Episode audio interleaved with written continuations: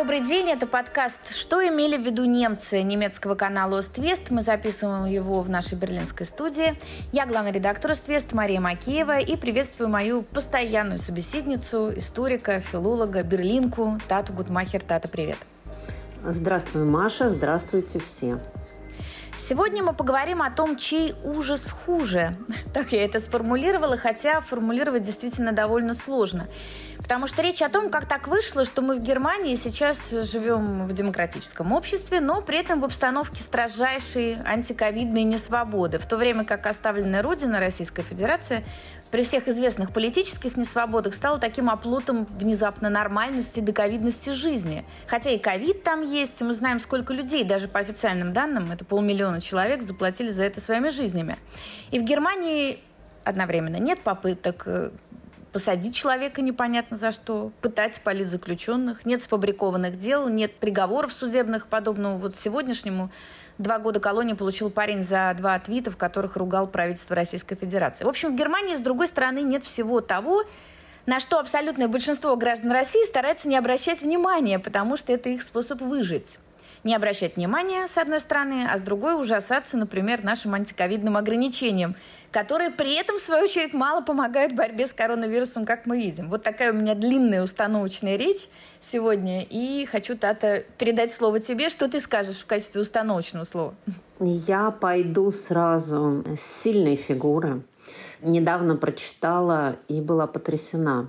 В России тоже думают о свободе и тоже думают о свободе серьезные люди – Например, такой человек, как Захар Прилепин, сформулировал 65 идеологических постулатов. Но один из них вот просто по нашей с тобой теме. Свобода – это норма. Эту формулировку очень хорошо прокомментировал один мой коллега, историк Федор Синельников. Он сказал, что почему-то хочется слово «норма» взять в кавычки и написать с большой буквы, чтобы была отсылка к Владимиру Сорокину. Норма, как мы помним, это норма дерьма, которую надо было съедать ежедневно. Так вот, понятия о свободе, они могут быть очень разными.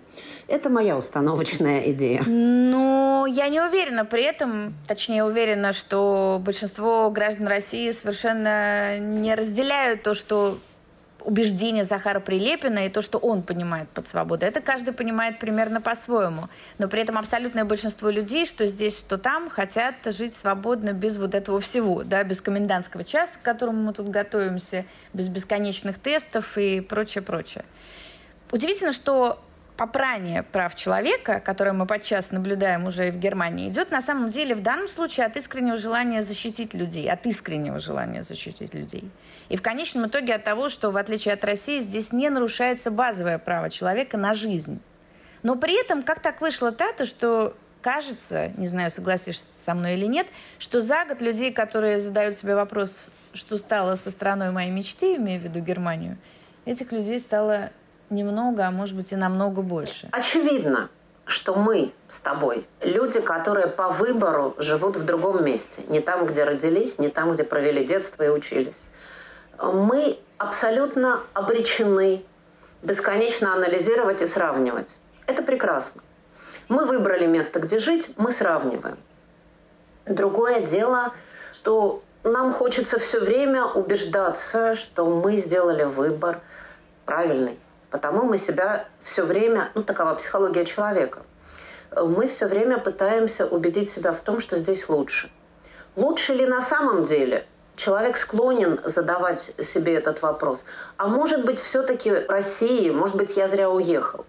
Да, это неизбежно. Постоянно примериваться, постоянно пытаться себя, как вот монетку на зуб пробуют, а так ли, а действительно ли то, что я взял, это золотая монетка. И у многих в самом деле опускаются руки. Но отошлю тебя к твоей же цифре, сказанной э, в самом начале разговора пары минут назад.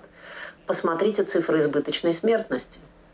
И что бы мы ни говорили о том, где лучше, и о том, где лучше правительство, государство справляется с управлением во время пандемии, и все вопросы отпадут. То есть у нас есть очень простой критерий состоящий из цифр, а не из ощущений. Потому что ощущение – это мое. Личное ощущение, моя личная статистика. Те люди, которых я знаю лично, те люди, которых я читаю где-нибудь на Фейсбуке, те люди, которых я себя абстрактно могу вообразить. Но статистика штука довольно жесткая.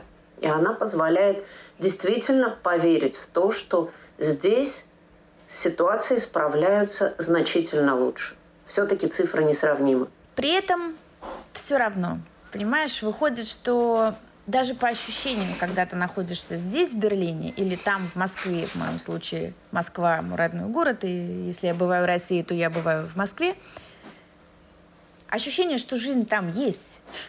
Она, может быть, местами, многими местами ужасная, но вот эта полнота жизни, ее ключ, да, который бьет ключом жизнь, она там присутствует, а здесь этого нет – Здесь все застыло в каком-то безвремени. И даже бесконечное межсезонье, в котором мы живем, которое все никак не заканчивается, не переходит в лето, оно дополнительно даже придает этому вот это чувство чувство небытия, да, как, мы как будто все чего-то ждем, как, а ждем мы очень понятные вещи, когда же мы начнем жить пока там живут. Я хочу, э, Маша, я хочу перевернуть немножечко и продолжить твою мысль.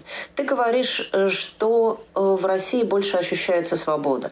Это правда, но это немножко другая свобода.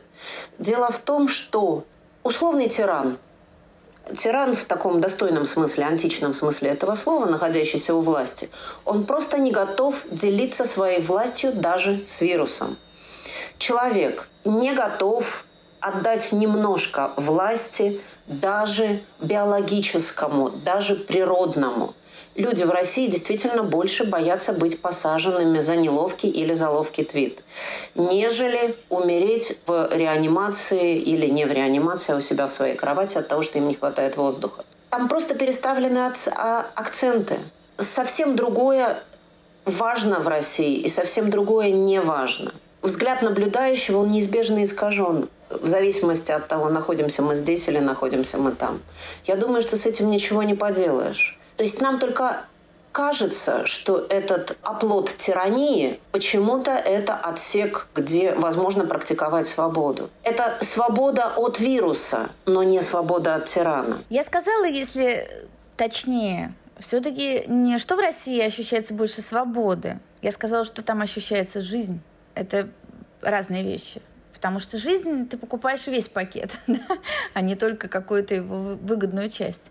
Что касается того, что с э, вирусом тиран не может делить власть, то очень интересно, как это совпало с речью Ангела Меркель в Бундестаге 16 марта, когда она объясняла, почему в четвертый раз нужно изменить закон о защите от инфекции и призывала депутатов это сделать, и в частности согласиться на комендантский час, который главный пункт преткновения, и никто не хочет э, поддержать Ангелу Меркель, не то чтобы никто, мало кто хочет поддержать ее в этом намерении ввести комендантский час на территории всей страны.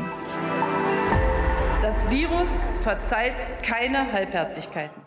Вирус не прощает мягкосердечности. Это только все усложняет. Вирус не прощает нерешительности. Она только тянет время. С вирусом нельзя сесть за стол переговоров. Он понимает только один язык – язык решимости. Сейчас решимость поможет всем нам гораздо больше. Мы не должны вновь проявлять нерешительность и принимать полумеры.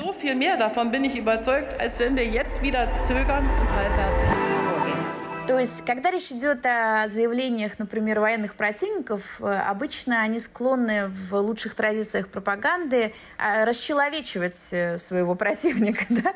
А в данном случае Ангела Меркель впервые, наоборот, некоторым образом отчеловечила вирус как бы главного противника. И вот таким образом на этот счет высказалась. Может быть, как-то это прокомментируешь? Возникли какие-то мысли идеи? Мы э, все себя уже вот больше года ощущаем в роли, каждый, наверное, ощущает себя в роли мушки-дрозофилы, на которой ставятся опыты учеными. То есть э, весь этот год, который тянется уже по ощущению года 4, а то и больше, это такой кейс для самых разных специалистов, и не только для вирусологов, но и для юристов. Вот ровно то, о чем ты сейчас говоришь. Ведь то, о чем говорили в Германии с самого начала разговоры начались еще до прошлого мая. У нас есть основной закон. мы не можем идти против него.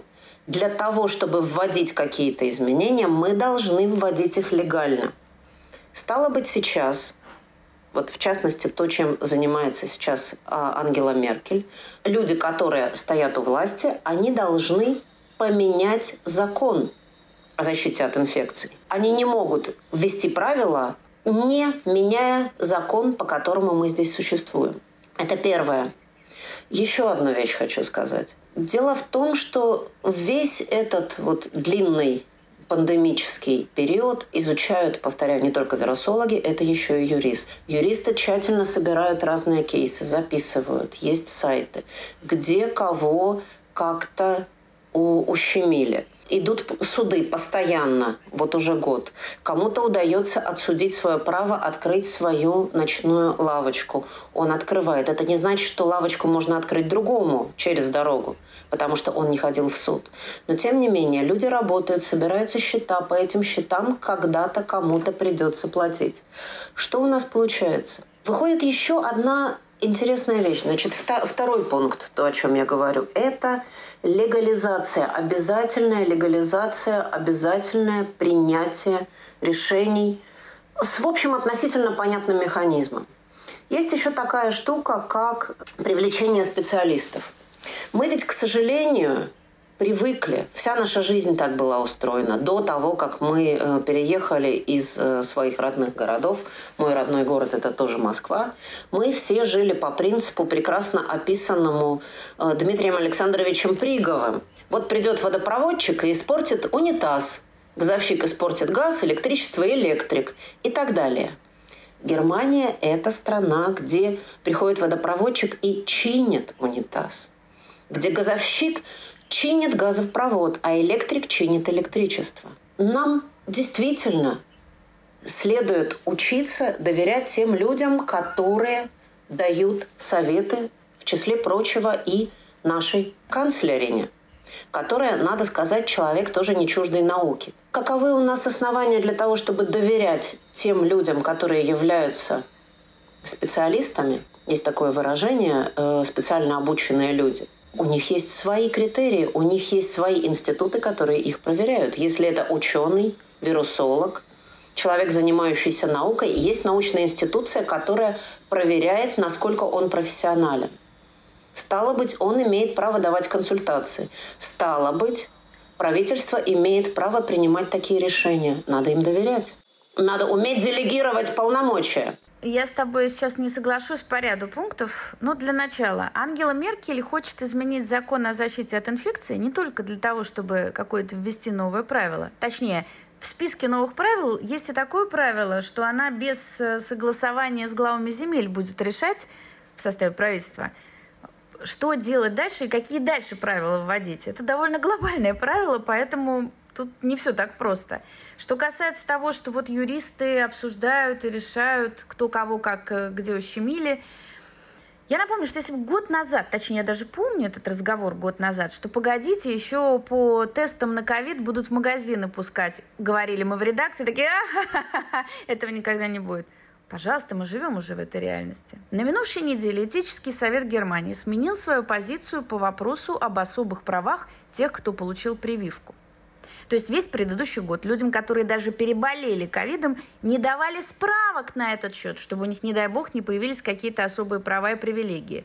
И это, в общем, было так, ну, да, это красиво, скажем даже, чтобы все были равны. Ну а теперь председатель этического совета Алина Бюкс, тот самый специально подготовленный человек, выходит к микрофону Deutschlandfunk и говорит – что она за, тоже за то, чтобы отменить ковидные ограничения для тех, кто полностью привит. Зачем было заниматься благоглупостями весь прошлый год вопрос? Почему нельзя было сразу сказать, вы все должны либо переболеть, либо привиться, либо сдавать тесты перед всякий раз перед тем, как на улицу уходить, и другого пути нет. Или вовсе все отпустить, как сделали в России, в общем-то. И как предлагает партия «Альтернатива для Германии», это ее официальная предвыборная программа ТАТА. Полностью отказаться от всех коронавирусных ограничений, включая даже ношение масок. А также вообще от любых мер, которые даже косвенно принуждают к чему-то, типа прививок и анализов на ковид.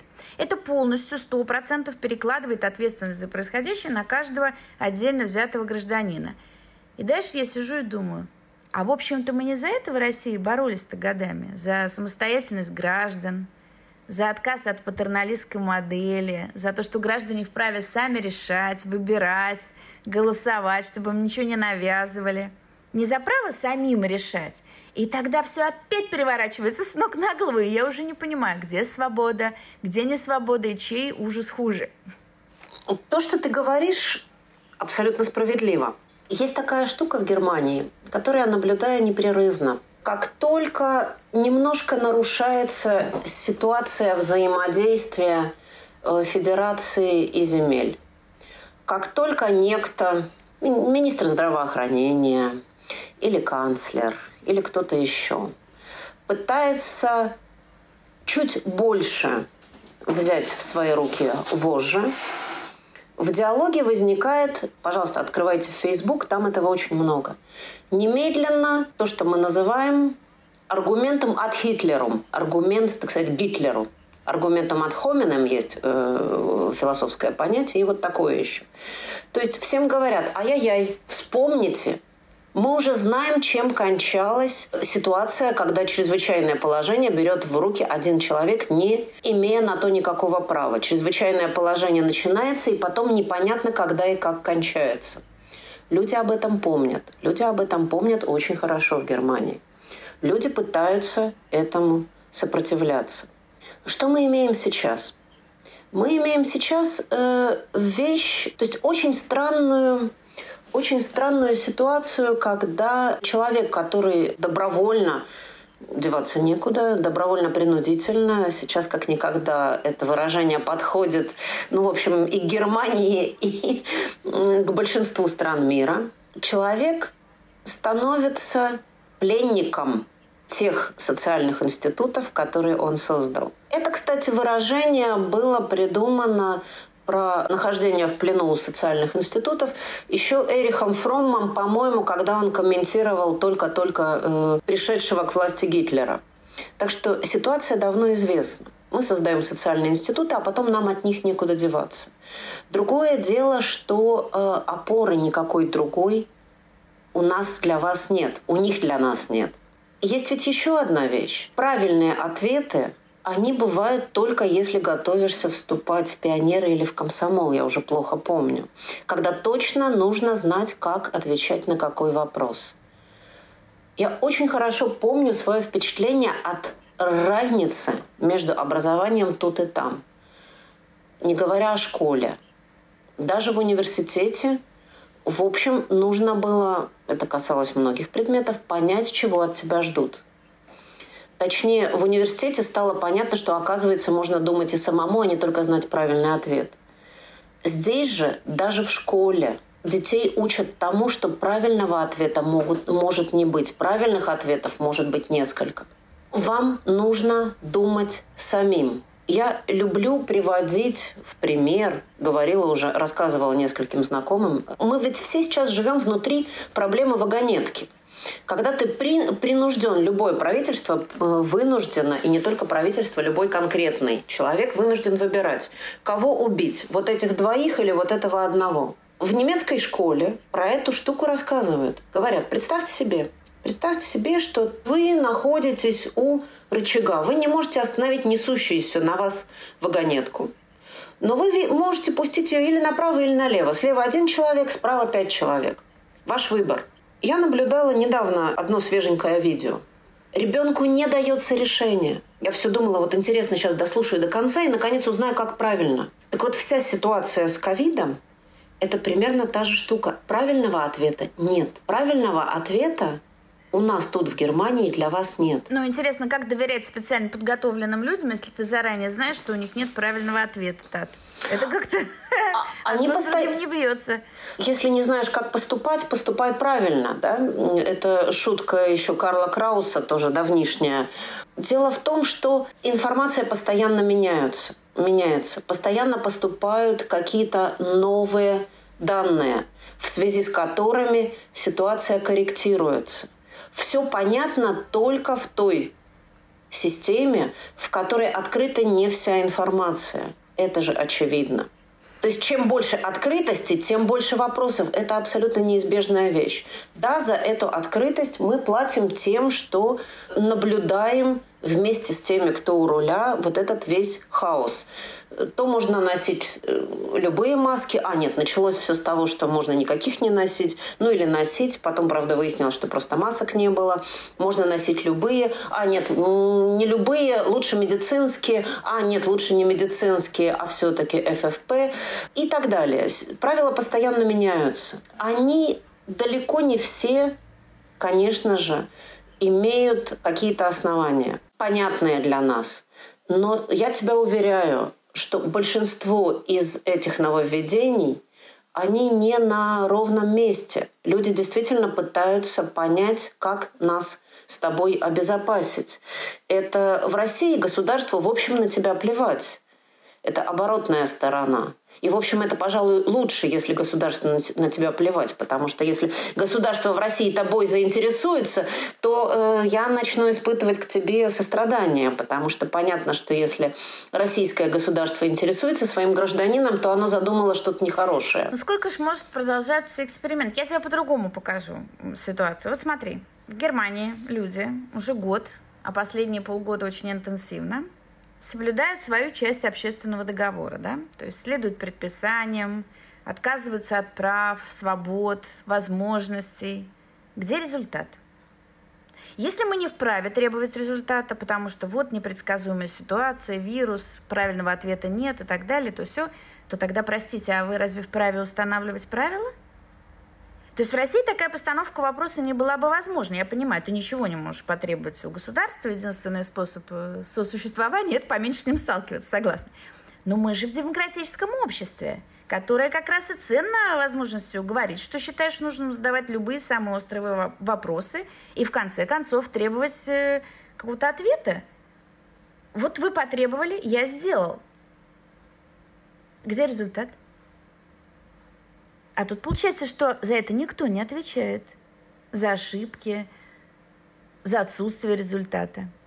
А кто за это собирается отвечать? Я, например, такого человека или группу людей просто не вижу. Твоя сентенция мне напоминает идею о том, что ну, нужно найти саботажника – нужно найти того, кто мешает нам всем строить коммунизм. Это к этому я не призывала. А ведь вполне может быть, что коммунизм просто нельзя построить. Да, очень хочется найти виноватого и сказать, что вот если бы не господин Шпан, мы бы давно уже победили вирус. Нет, Тата, я говорю Но не об этом. Я так. говорю о том, что когда у тебя отбирают права и свободы, должен быть результат. Уж точно такая система взаимоотношений. Тебя же от тебя государство что-то требует, например, платить налоги. Но когда ты заболеваешь, ты можешь пойти и там по карточке медицинского страхования получить э, медицинскую помощь. Это нормальные взаимоотношения. А ненормальные взаимоотношения – это когда от тебя требуют все больше, а результата нет вообще. И ты все больше и больше отдаешь. Стой, стой, стой. Насчет вообще ты все-таки не совсем права.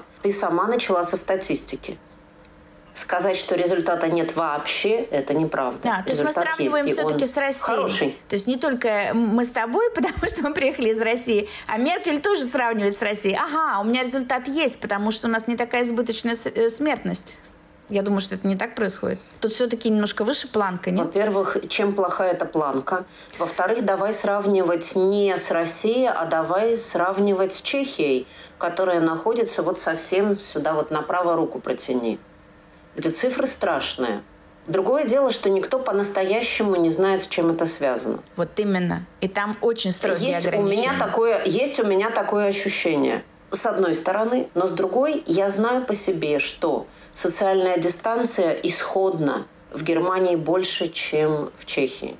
Люди просто бли, э, ближе друг к другу стоят, находясь в Чехии. Что средний уровень, я сейчас речь веду о доходах, о материальном положении в Германии все-таки выше. Это значит, что на единицу площади в Германии в среднем проживает меньше людей, чем в той же Чехии или где-то еще. Это значит, что вирусу труднее долететь. Любая вещь окажется в конце концов объяснима. Просто многие вещи нам действительно сейчас не видны отсюда, где мы сейчас находимся. Это невозможно. Да, мы привыкли к тому, что мы хотим все понимать. Человек очень расслабился после Второй мировой войны и привык к тому, что вся жизнь протекает внутри такой вот безопасной капсулы. И, э, так сказать, вообще все якобы хорошо. Но человечество настолько редко имело возможность жить не ощущая непрерывного страха, что эту ситуацию можно считать скорее исключением. Это ведь действительно так. Не случайно, вот ты говоришь об а, очеловечивании вируса. Западные страны, когда ведут войну, они соблюдают законы о пленных и так далее, и вообще предпочитают напоминать своим гражданам, что они э, убивают реальных людей или могут убить реальных людей. И так и здесь. Не случайно очень э, многие люди в самом начале ситуации, уже год или даже больше, чем год тому назад, говорили, что все, что происходит, очень похоже на войну. Очень похоже на войну. Просто враг у нас, он не совсем понятный. Есть в этом во всем что-то такое э, увлекательно средневековое. Э, мне, как немного медиевисту, это все невероятно приятно, потому что вот в этот момент вдруг начинаешь понимать средневекового человека, который боялся невидимых демонов, которые непонятного размера, которые могут поймать тебя непонятно где. И сейчас я понимаю, что они могут поймать тебя независимо от наличия или отсутствия маски, независимо от соблюдения каких-то правил. Это прекрасно. То, что человек внезапно возвращается к самому себе. Да, смысл государства заботиться о безопасности. Ну вот, кстати говоря, так вспомним коротко про Россию. О безопасности кто думает в России, кто думает о безопасности здесь, на территории Германии, того, скорее всего, не могут убить или поколотить на митинге полицейские той страны, полицейские той страны, э, в которой он живет. В России же безопасность вот сюда уже не простирается. Да, мы все хорошо помним, что выбирая свободу и безопасность, нужно очень внимательно смотреть. Потому что безопасность в конечном счете всегда пожрет свободу. Да? Чем больше безопасности, тем меньше свободы. Это ни для кого не секрет. Мы все об этом знаем и помним. Но нам, правда, некуда деваться. Как средневековые демоны, они нас окружили, и мы просто сейчас э, отсиживаемся, мы пытаемся найти какой-то способ как-то с ними коммуницировать, договориться, что такое прививка. Прививка – это попытка договориться с этими маленькими демонами. Да, мы вот немножко вас возьмем к себе и будем, давайте дружить, давайте вы будете с нами жить, а у нас будет от вас иммунитет. То есть Меркель реально сегодня разговаривала с, с демонами. Мне понравилась эта идея. Я хочу еще немножко вернуться к мысли о ложности, призрачности ощущения свободы жизни, которая присутствует в Москве. Москвичи тут ужасались моему рассказу в Фейсбуке про тесты перед посещением магазина. Я прям так с интересом читала комментарий. Какой ужас! Это настоящая диктатура. Пишет уважаемый московский адвокат, который не такое еще видала, как говорится. Ну, и как бы сейчас не о политике даже речи. Я вспомнила по случаю сцену в абсолютно пустом зале московского большого магазина, где торгуют электроникой. Вообще никого. Ни, ни продавцов, ни покупателей, никого. Просто пустой гигантский зал. С трудом нахожу человека, который там работает, спрашиваю, где ваши коллеги-то дорогие? Ответ, ну как где? Ковид, болеют все. И вот в этот момент тебя... Ты такой, опа! И ты вспоминаешь вот это вот э, такое типичное российское ощущение. Так, я об этом думать не буду. Назовем это способом Скарлетт Ухара. Я подумаю об этом завтра. Пожалуй, сейчас я об этом думать не буду. Мне что-то надо было купить, и я куплю это. И тут уже так постепенно резюмируя, у меня одна бывшая коллега, кстати, внучка и правнучка сразу нескольких великих русских писателей и поэтов – Написала в Инстаграме, уезжая обратно на ПМЖ в Европу из э, Москвы, где какое-то время пробыла, статус, который тоже претендует на поэму, и я хочу... Тата, готовься, сейчас я буду читать тебе стихи. Ты же любишь стихи? Звучит это так, но она не думала, что это стихотворение, это я его так поняла. Пока город любви и абьюза. Что Родина со своими детьми делает? Боль, боль, боль, которую нам испытывать всегда – идти вперед вместе с ней и делать, что в наших силах. Тут, конечно, и глобальная тема ностальгии, которую мы уже упоминали, и когда-нибудь, может быть, посвятим даже отдельный подкаст этой теме, я думаю. Но в контексте нашего разговора, мне кажется, что вот тема города или даже целой страны, любви и абьюза, это очень точно. Если Москва – город любви и абьюза, как ты, Тата, назовешь Берлин? Город э, автоматизирующего конформизма. Это, может быть, недостаточно поэтично звучит. А ведь Германия страна поэтов. Э, романтизм был в Германии довольно давно. Нет, если ты хочешь э, красивого завершения нашего диалога, то у меня есть одна идея. Эрих Фром, которого я сегодня уже вспоминала, кроме того, что он очень много писал о том, как человек сам представляет собой зародыш несвободы в тот момент, когда он нет, в скорости после того, как он сбежал от Гитлера сначала в Женеву, а потом в Америку. Он описывал очень многие механизмы того, как человек старается избавиться от свободы, как человек сам ищет авторитаризма, чтобы переложить на кого-то ответственность, как человек сам ищет конформизма, но у него же в более поздней книжке, которую я помню, э, мы читали впервые в 90-е годы в университете, есть одна идея, которая, мне кажется, сейчас очень подходящей очень своевременной. Книжка называлась, ты сейчас вспомнишь, «Иметь или быть». Так вот, тоже очень немецкая идея, вообще-то говоря. У человека есть выбор. Либо ты имеешь много разных вещей. Речь может идти о материальных благах.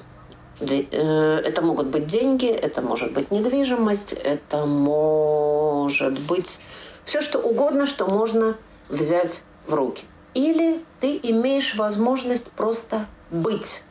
И бытие само по себе не предполагает, что ты чем-то владеешь.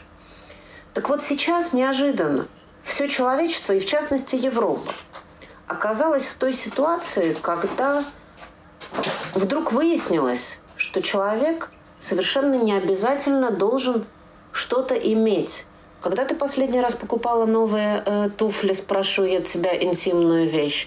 Может быть, тебе посчастливилось, и ты сделала тест и купила себе новые туфли. Ну, я их в этом году. Я могу подробно рассказать про доставку и покупки онлайн, но это нас точно с поэтической ноты свернет.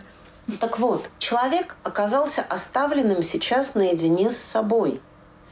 Э, человек оказался отделенным от вот этой вот ситуации бесконечного хабен, хабен, хабен, иметь, иметь, иметь. Человек оказался выключен из идеи непрерывного консума как двигателя жизни, как самого состава жизни. И это ведь прекрасная вещь. Другое дело, что большинство нас... Нет, нет, Тата, мы я испугались. не могу. Не могу с тобой согласиться. Потому что страшно человеку нет быть театров, наедине нет с собой. Да и, ты понимаешь, это можно таким образом доказать плюсы пребывания в тюрьме. А комендантский час это, в общем-то, да, немножко, я сейчас не будем совсем жестких сравнений, но тем не менее, ты ограничен в передвижении вообще. И как мне это позволяет просто быть?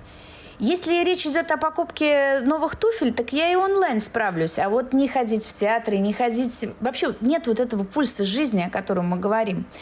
Тут ситуация сложнее. Тут по-прежнему очень сложно, мне кажется, найти определение.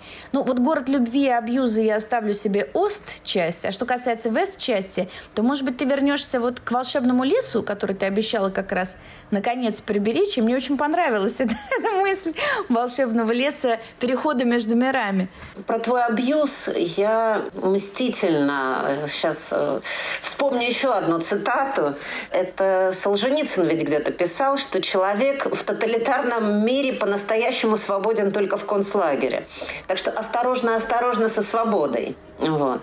Э, то есть бесконечная внутренняя свобода, она дается недаром. Да, лес между мирами, мы находимся в ситуации ожидания. И я тебя уверяю, что немцы умеют ждать. Немцы умеют ждать, пока этот лес... Вот, кстати, погода. Посмотри на погоду. Погода ведь полностью на стороне власти, правительства. Она не вызывает ощущения долго гулять. Это холодно, некрасиво. Минуточку, это моя мысль. И она вовсе не в защиту ваших теорий. Я как раз поражена, как здесь все значит, подчинено какому-то тайному порядку, и даже погода замерла. Но в этом нет ничего хорошего. Так хотя бы тепло бы было. Почему волшебный лес – это хорошо, ты обещала объяснить? Волшебный лес – это хорошо, потому что человек имеет возможность остановиться и подумать, и не бежать непрерывно куда-то непонятно куда. Человек вернулся к самому себе. В общем, друзья, я не вижу в этом ничего друзья, плохого. Если, если пандемия почему-то до сих пор не заканчивается, то, может быть, это из-за вас. Вы не до конца что-то додумали о себе и о мире. Вам дана такая потрясающая возможность. Пожалуйста, напрягите душевные силы и мозги и додумайте то, что вы должны додумать. Тата, большое спасибо. Историк и филолог Тайта Гутмахер, господа. Подкаст «Что имели в виду немцы?» Меня зовут Мария Макеева. Это подкаст немецкого канала «Ост-Вест». До новых встреч. Тата, спасибо. Спасибо. До свидания.